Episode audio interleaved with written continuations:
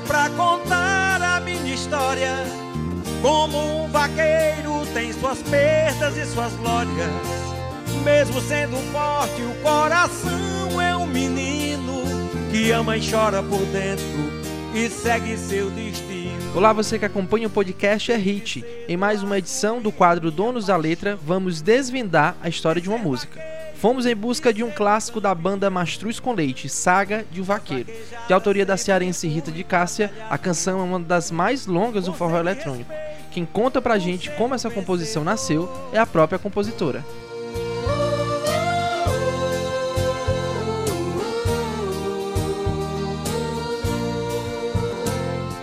Oi, gente, sou Rita de Cássia e vou falar um pouco desse grande sucesso, Saga de um Vaqueiro, uma das músicas mais longas do forró. Como surgiu Saga do Vaqueiro? Saga do Vaqueiro foi uma ideia que eu tive de colocar em música, porque na verdade ela é baseada em, em fatos reais. Que eles eram apaixonados, só que a família dela não queria porque ele era um vaqueiro, ele era simples. E a família dela já era mais rica, né? E os pais dela não aceitaram, não aceitavam o namoro. E eles combinaram fugir, né? E o pai dela descobriu. Só que ela já estava grávida. Então, um dia que eles combinaram fugir, ela não foi porque o pai descobriu e não deixou ela ir. Então eu resolvi colocar em música né, a história e o restante foi eu que inventei, né? Porque ele, o pai nunca voltou para ver o filho, voltou agora, já depois de muitos anos. Mas assim, decorrer da música, eu fui eu que inventei. O restante da música foi eu que. O restante da história. Mas que ela é baseada em fatos reais. Realmente o filho existe né? Ela nunca casou. Depois de tudo isso, ele foi embora. Ele não voltou mais, ele ficou com desgosto. Né? Então, foi mais ou menos mais ou menos por aí. Decidimos então fugir para outras vaquejadas. Iríamos seguir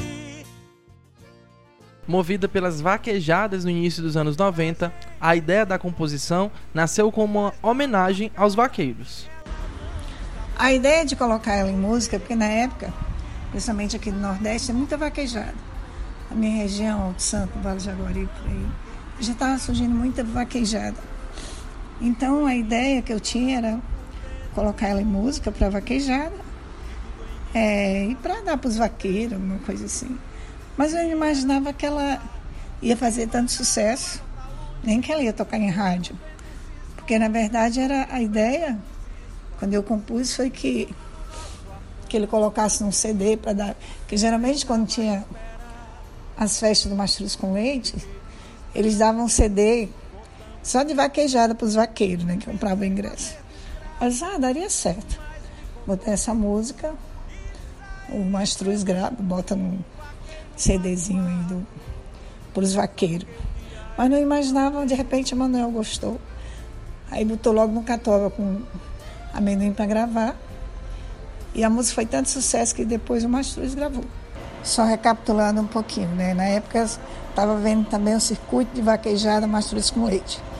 E era nesse circuito né, que quem comprava ingresso ganhava um CD de vaquejada. Deixa eu só explicar direitinho. Então, eu disse, ah, então dá para a Saga do Vaqueiro entrar um CD desse, né? Para os vaqueiros. Então, foi isso. Mas, assim, Emanuel quis colocar no Catuaba. Foi um grande sucesso. E a minha reação, assim, que me deixou mais, chamou mais atenção, que as pessoas ouviram e no final começavam a chorar. As pessoas ficavam emocionadas chorando. E, gente, era muito emocionante ver os vaqueiros chorando, aonde a gente cantava e tal. Os meus shows mesmo, que eu cantava. Que era vaqueiro chorando, sabe? Assim, muito, eu disse, puxa, meu, nem imaginava ser esse grande sucesso. Eu não vou mentir.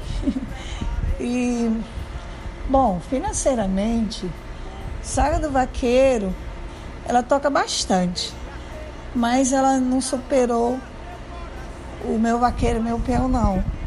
Entendeu? Eu não sei porquê, mas Saga do Vaqueiro toca muito, mas não superou meu vaqueiro, meu peão.